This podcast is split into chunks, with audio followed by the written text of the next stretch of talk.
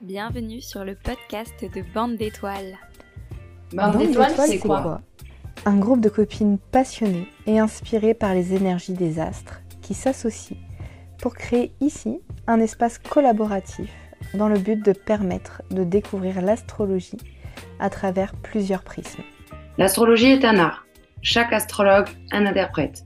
Ici, tu trouveras la richesse et un espace permettant d'avoir plusieurs points de vue afin de penser le tien. Une aventure humaine qui se veut inspirante.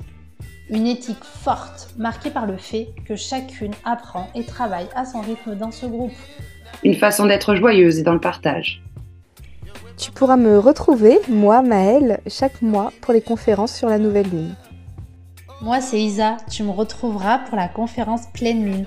On va découvrir ensemble les énergies autour de cet astre. Des conférences en bisbee avec Jupi pour accompagner ton business et tes projets avec moi, Emma. Et avec moi, Éléonore, une vision poétique via les mythes et les archétypes du zodiaque. Et bien d'autres surprises pour vous offrir un panel de vision sur les énergies du moment.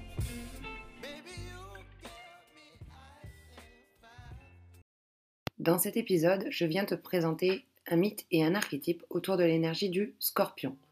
J'aborderai également la question de cet axe taureau-scorpion.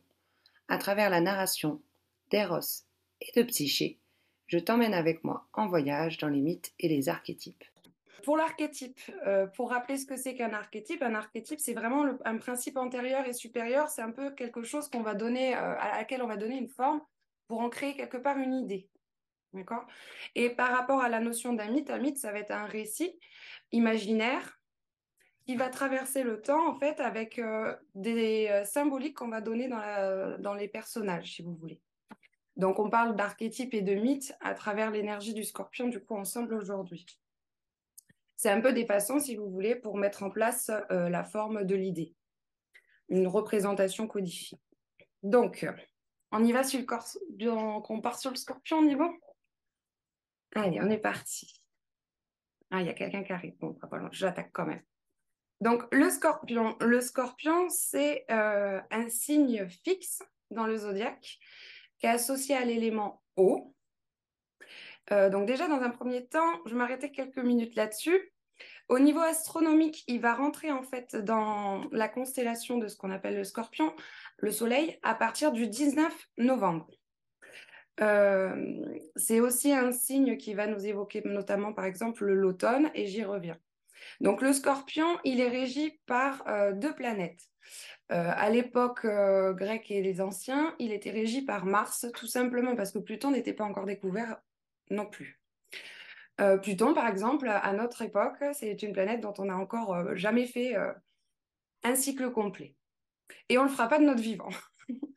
Mars étant connu à cette époque-là, il était le maître qui régissait donc ce signe. Donc, il a déjà deux planètes attribuées.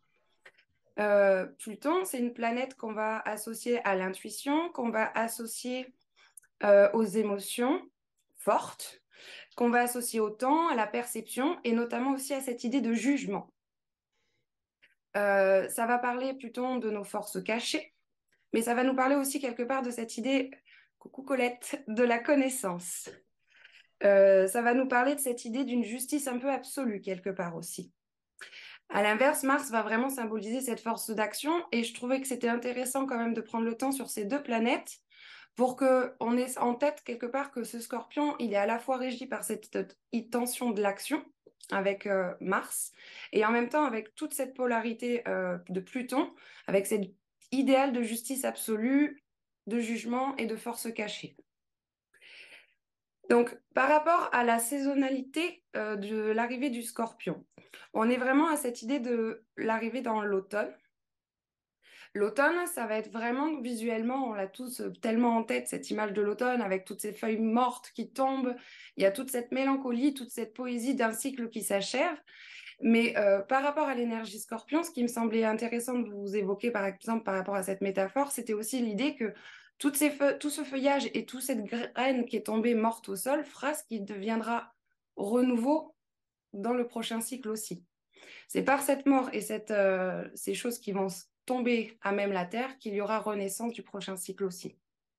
Donc, par rapport à cette énergie scorpion qui est un petit peu schématisée et un peu stéréotypée, euh, la mort, euh, tout ce côté un peu chaotique, je voulais quand même évoquer cette idée de poésie autour de l'automne qu'il y a quand même à penser. Euh, donc le scorpion, il arrive après l'énergie de la balance.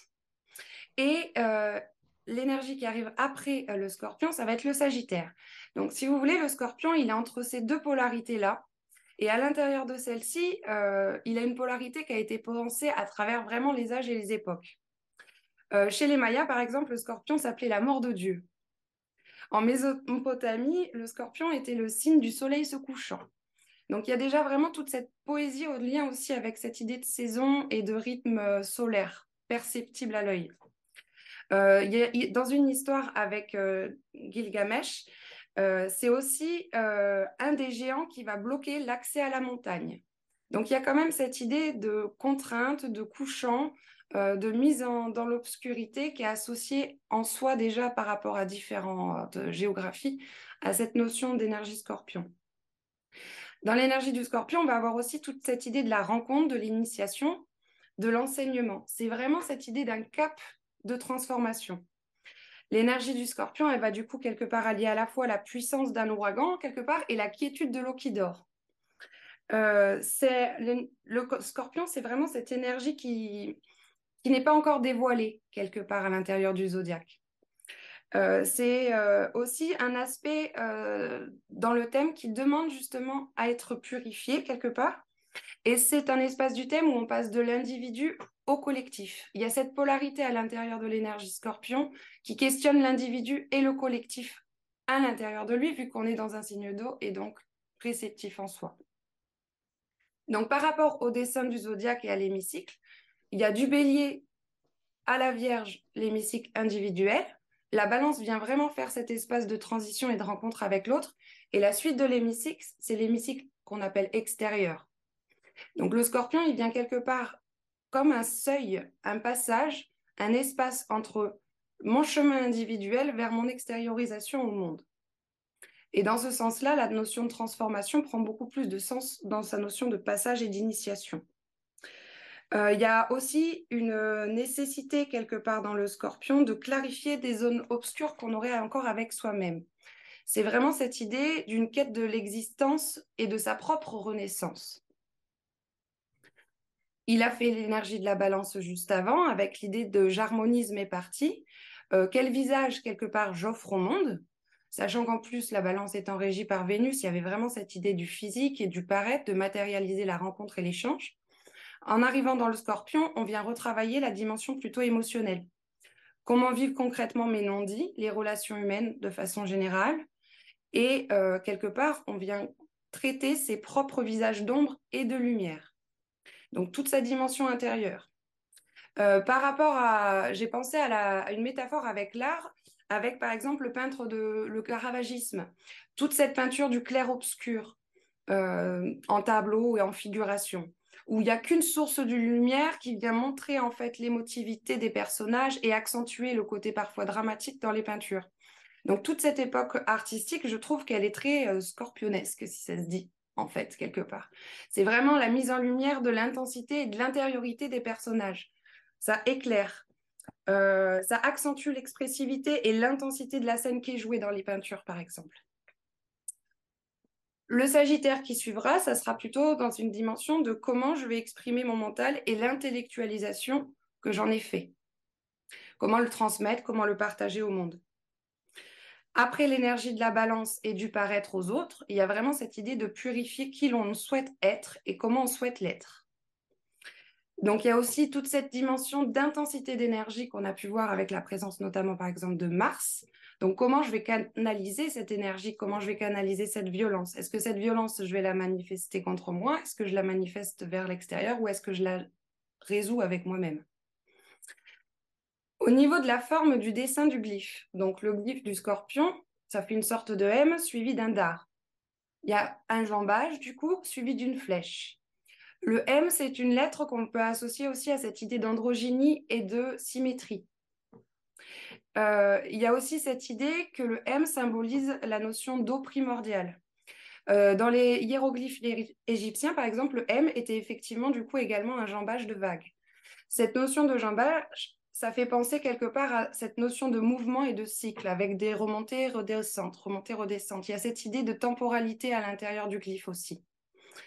À l'inverse, par exemple, du signe opposé sur l'axe du zodiaque, avec euh, le taureau qui pourrait être un petit peu, si vous voulez, un peu un chaudron quelque part, avec la notion de réceptivité et de chaudron dans la forme du glyphe.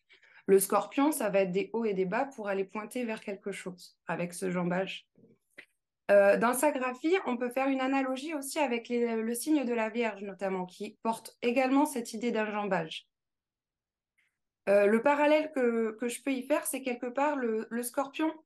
Euh, il a autant cette énergie qui, peut être maniaque, pointilleuse, investie, qu'on peut trouver dans l'énergie de la Vierge, mais avec un côté peut-être quelque part comment dire, il y a une purification qui est encore différente, si vous voulez. La Vierge, elle va euh, dans l'hémicycle personnel, du coup, purifier, améliorer sa personnalité. En balance, elle rencontrera l'autre en ayant travaillé sur sa propre identité. En scorpion, on a rencontré l'autre avec l'énergie balance juste avant.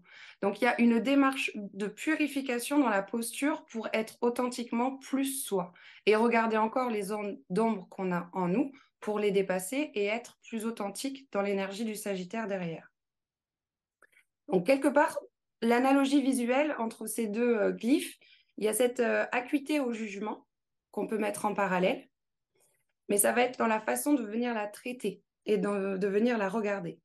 Le scorpion, donc, étant dans l'hémicycle social, il y a cette idée de purification de mes propres liens affectifs et individuels c'est quelque part comme euh, un peu affronter ses propres encombrements émotionnels qui seraient encore à trier.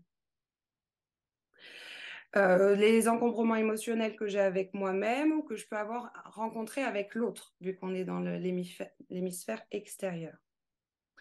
Et donc cette idée de succession amène aussi du coup cette idée de haut et de bas et forcément de remous quelque part.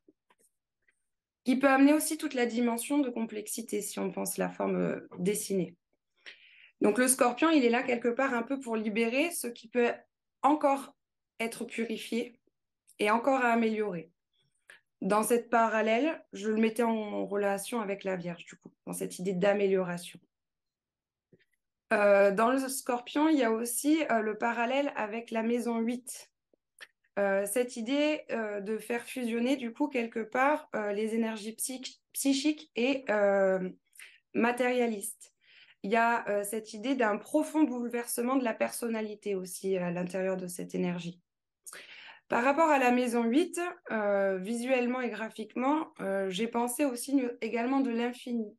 Par rapport à cette notion de jambage qu'on retrouvait dans le glyphe, je trouve qu'avec cette idée du 8, il y a aussi cette idée de remous et de continuité du signe de la forme du dessin. Comme cette idée de relier en fait deux espaces, toujours avec cette idée de relier. Euh, le mythe que j'avais présenté sur Instagram parlait d'Osiris. Osiris, avant sa transformation par l'initiation, euh, et euh, cette quête, en fait, bah, de devenir autre et se renouer, se recoudre physiquement, étant donné qu'il a été morcelé hein, dans le mythe, et avant de devenir Horus. Donc il y a vraiment cette idée de transformation et d'interespace entre les deux. D'où le parallèle que je faisais graphiquement avec le 8. Euh, pour des archétypes autour euh, de l'énergie scorpion, il y a vraiment cette idée de l'alchimiste, par exemple, du magicien notamment.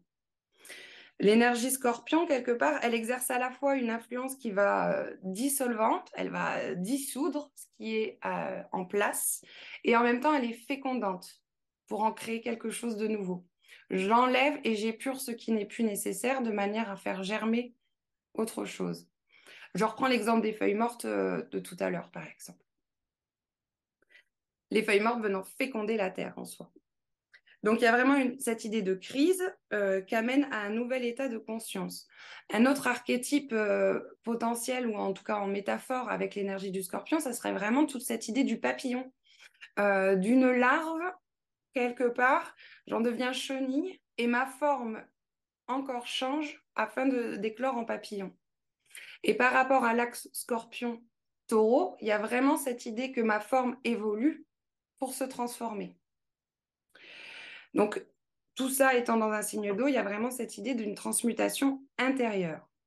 C'est une énergie du coup d'initiation, de rite et de passage. La notion de seuil en scorpion, elle est quand même entre cette idée du coup d'une conscience des choses de façon plus phénoménale ou sensorielle à une conscience que je pourrais manifester derrière. C'est un signe du coup hypersensible forcément, avec toute cette intensité intérieure. Et euh, un autre archétype que moi j'aime à penser, c'est cette notion d'un équilibriste. Le scorpion, je trouve qu'il a un côté équilibriste. C'est comme s'il marchait euh, sur un fil, euh, il, peut tomber à tout instant et tout dépend du cap du chemin qu'il se met devant lui. Je trouve que dans cette énergie scorpion, il y a vraiment cette dimension-là. C'est un funambule céleste à mes yeux, le, scorpion.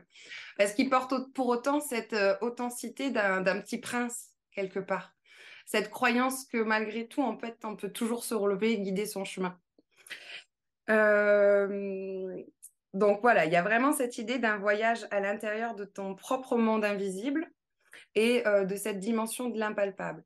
Il a aussi toute cette association, le signe du scorpion, toute cette dimension un petit peu ésotérique aussi, quelque part, qu'il porte en lui magique de transformation, justement, qui est codifié avec tout ça. Euh, en scorpion, euh, la planète qui est en domicile est donc du coup Pluton. Ce que je trouve intéressant, c'est la, génération, par exemple, des Plutons en scorpion. quasiment tout ici, on a un Pluton en scorpion, par exemple. Donc, il y a quelque chose au niveau société qui est intéressant aussi à réfléchir. Nos enfants sont plutôt des enfants Pluton Capricorne. Donc voilà, il y a quand même quelque chose de cet ordre de cap, de façon d'être et à penser aussi à, l'intérieur du zodiaque possible. Euh, le signe qui est exalté, ça va être Uranus, donc ce côté explosif, intense euh, de toute cette émotivité est bien représenté par la régence des planètes également. Vénus est en exil, elle est à l'opposé du taureau, donc elle est exilée du coup dans le scorpion, et la lune est en chute également. Bref, je vais vous raconter l'histoire et on en revient un petit peu à ça. Donc moi, le mythe que j'ai choisi de vous raconter pour le scorpion, c'était le mythe de Cupidon et de Psyché. Euh, je ne sais pas si certaines le connaissent déjà, on verra, on pourra en discuter après. Donc en fait, Cupidon et Psyché. Donc il faut savoir que Psyché, c'est l'une des filles d'un roi. Euh, elle est extrêmement belle et euh, elle fait un peu jalouser tout le monde. Elle est tellement belle qu'elle en est presque honorée comme une divinité. Vénus, ça va pas trop trop lui plaire. Évidemment, on va pas lui prendre son statut de déesse. Donc, ce qu'elle va faire, c'est qu'elle va euh, demander à son fils Cupidon, qui est né de son union avec euh, Mars d'ailleurs, hein, et elle va envoyer Cupidon percer Psyché d'une flèche pour qu'elle tombe amoureuse de l'homme le plus laid du monde. Donc Cupidon s'exécute il part euh, à la rencontre de Psyché, sauf que bah, il va la voir, il va quand même attester de cette beauté euh, sur, euh, surhumaine à ses yeux aussi. Et plusieurs histoires racontent que soit il se serait blessé avec la flèche qu'il n'aurait pas choisi finalement de, le, de lui attribuer, soit il serait tout simplement tombé amoureux d'elle.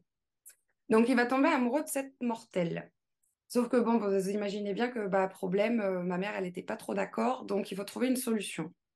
Donc il va euh, tomber amoureux d'elle et évidemment, il va faire en sorte qu'aucun homme ne, pu envoyer aucune flèche du coup et aucun homme ne tombera amoureux d'elle. Ça fait un peu le drame de son père le roi, évidemment, qui va aller consulter l'oracle. L'oracle va lui raconter que euh, sa fille va lui donner un drame sur toute sa famille et que la solution, c'est d'aller la mettre au bord d'une falaise. Bon, c'est l'époque, il s'exécute. Donc il envoie euh, sa fille à la mort sur cette falaise. Et alors euh, là, en fait, c'est pas un monstre finalement qui va arriver, c'est le vent qui Zéphyr qui va venir emporter avec euh, lui Psyché dans le royaume et dans le château de Cupidon. Donc Psyché arrive au royaume, le royaume est magnifique, le marbre, mais elle est toute seule. Tous les servants, tout est invisible qu'elle voit les, pierres précieuses, tout ça. Hein. Mais tout le monde est invisible, elle ne voit personne.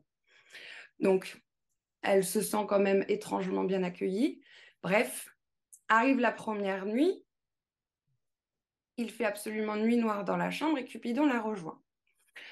Petit à petit, ils vont se rencontrer à chaque fois totalement dans l'obscurité. Ils vont euh, s'attacher l'un à l'autre et tomber littéralement l'un comme l'autre amoureux.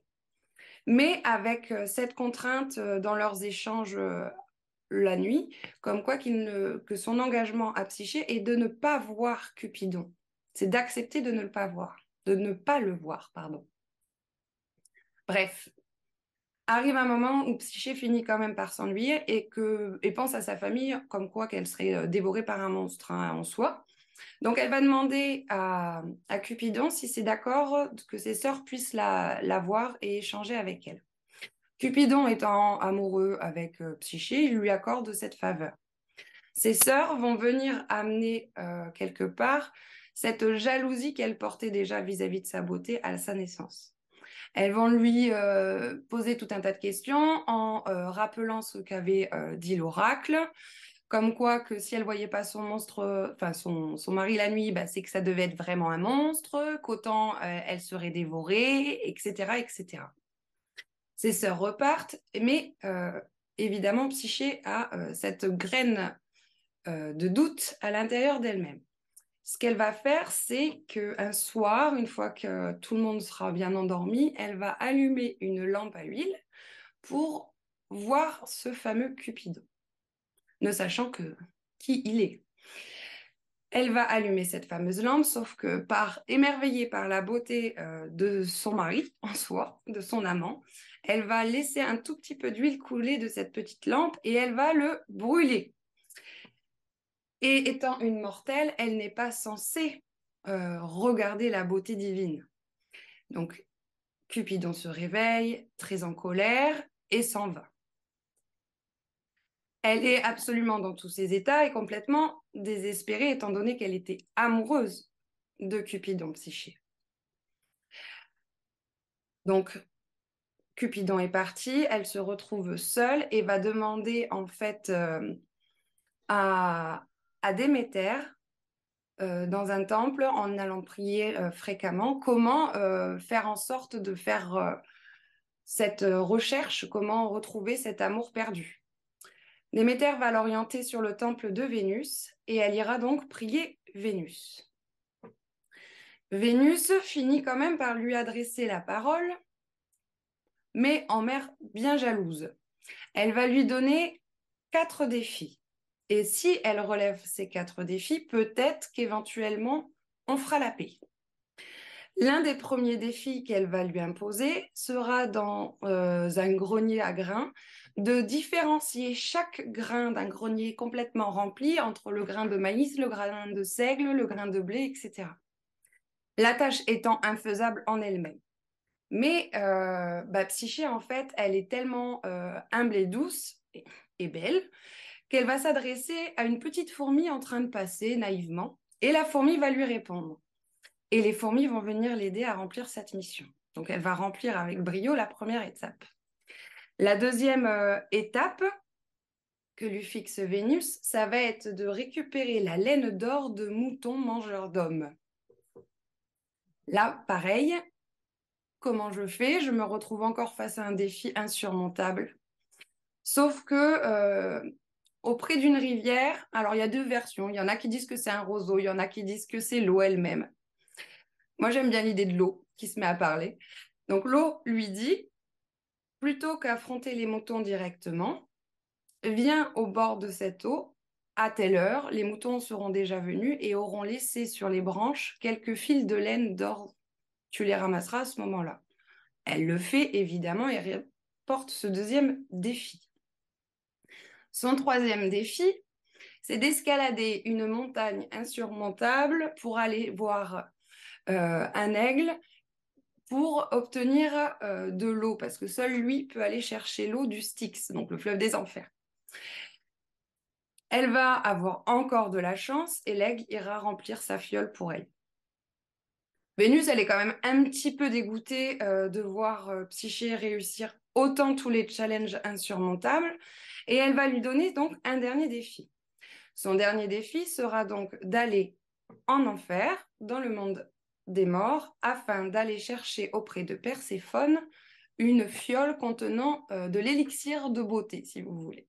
L'élixir de la beauté de Perséphone. Alors là, bon, bah, elle se retrouve quand même extrêmement embêtée. Parce que comment on rentrait dans le monde des morts? Donc, elle va euh, tout en haut d'une tour pour se suicider en pensant que c'est le seul chemin d'accès à la mort.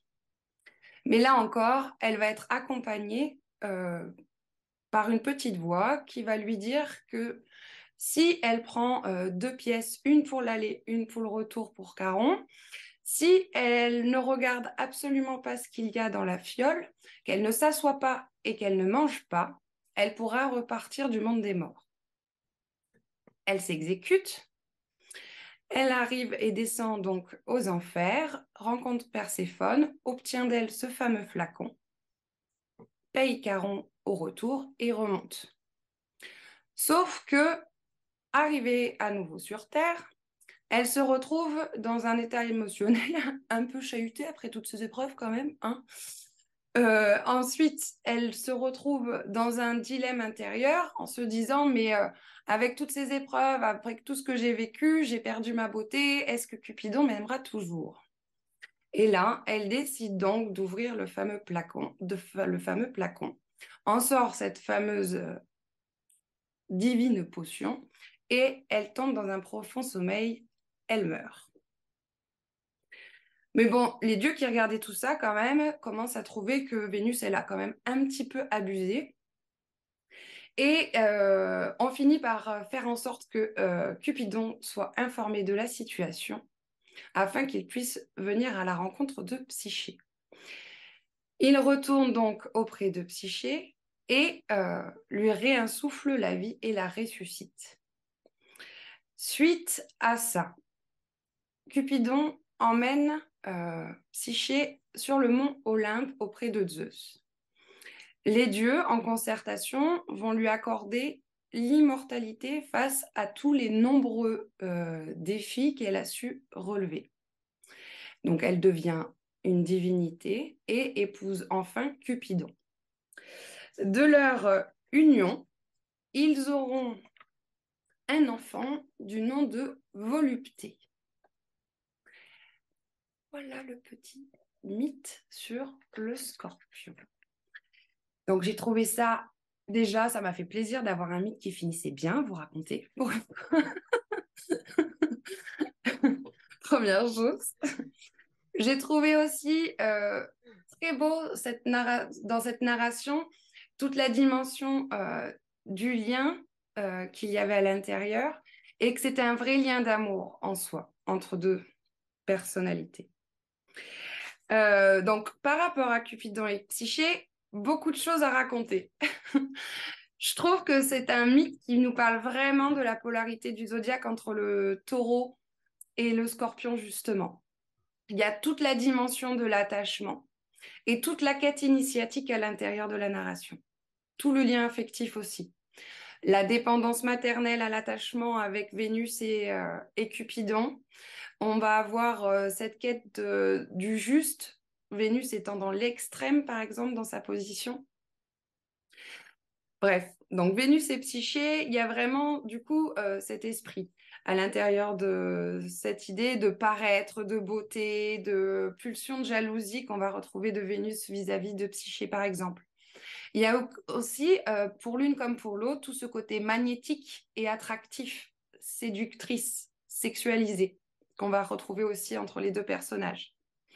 On va retrouver même de l'énergie autour de l'idée presque de sadisme, hein, on peut dire, je pense, pour Vénus, avec cette idée d'un rapport de force très dominant. Donc tout ce rapport à la puissance et au pouvoir, propre à l'énergie scorpion, on le retrouve aussi à l'intérieur de ça. On retrouve aussi cette idée du rapt qu'on retrouve également euh, dans le mythe de Déméter et Perséphone, qui peut être également pensé pour cet axe-là. À l'inverse, on va avoir Cupidon euh, qui va lui être dans l'énergie scorpion à un moment donné avec cette manigance qu'il va organiser par exemple avec, Zéphyr, justement pour la kidnapper. Euh, il y a aussi cette idée d'entre-deux mondes, vu en la prenant avec Zéphyr, il l'emmène dans un autre palais. Il y a vraiment cette idée de deux espaces, le sien est celui dans lequel il la porte.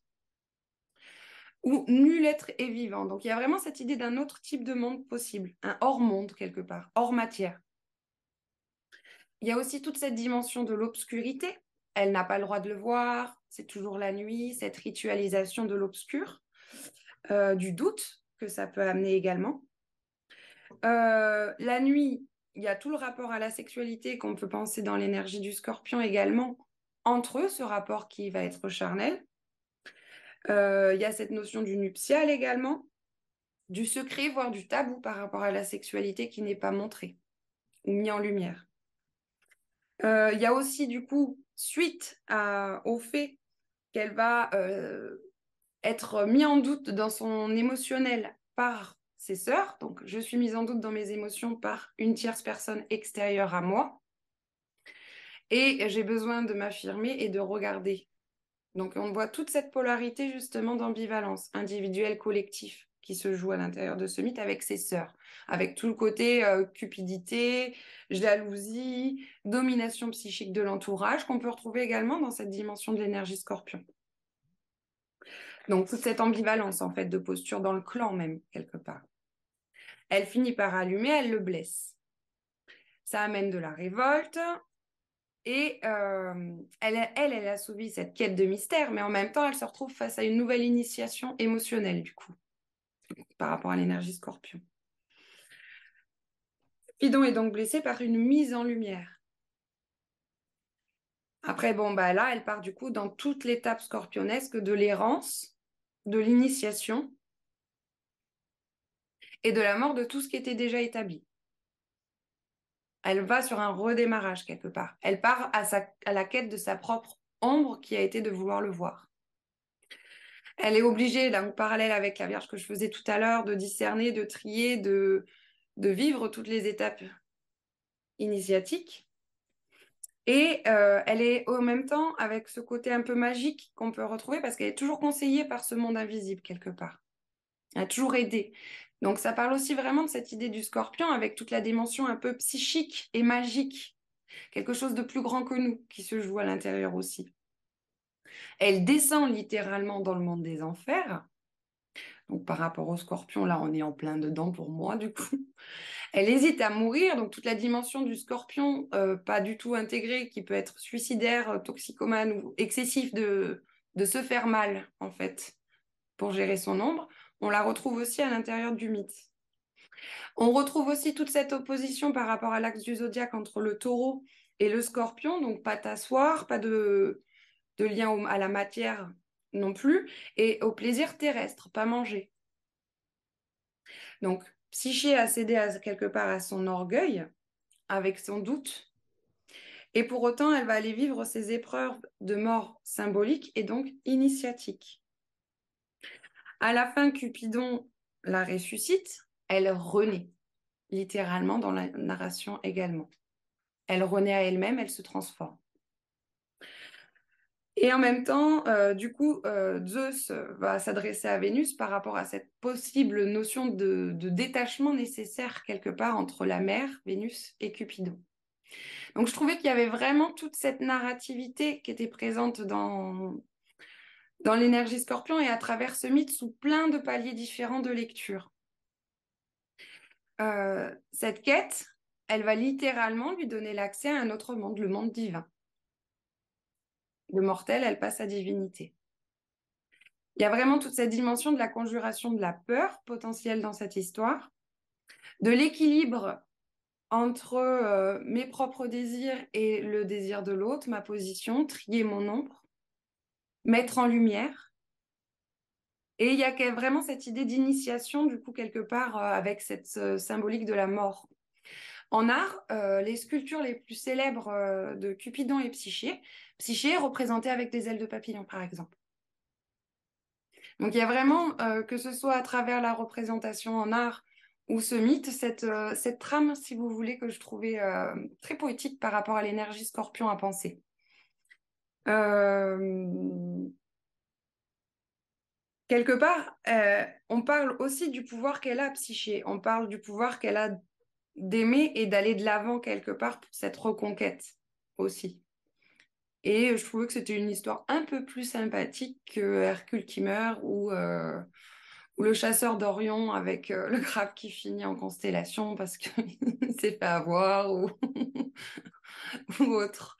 Mais il y a plein d'autres histoires à, à, penser, évidemment. Il y a évidemment Hercule et, euh, et l'hydre, l'hydre de l'herbe.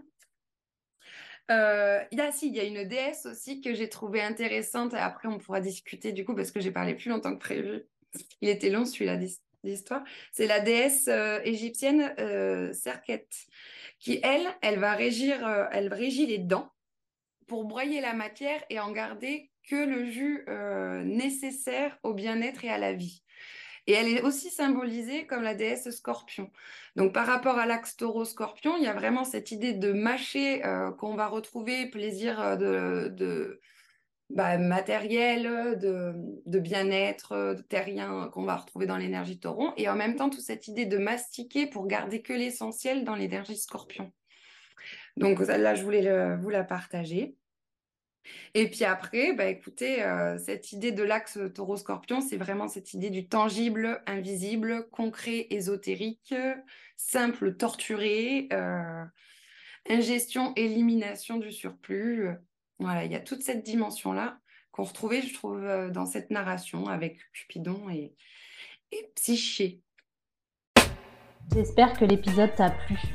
Tu retrouveras les liens pour poursuivre l'aventure avec nous dans la description de l'épisode. Chaque mois, nous menons chacune une conférence gratuite en live. Un temps d'échange individualisé est proposé et c'est gratuit. Si tu souhaites échanger avec nous, tu auras toutes les informations de notre aventure collective sur Bande d'étoiles podcast, le compte Instagram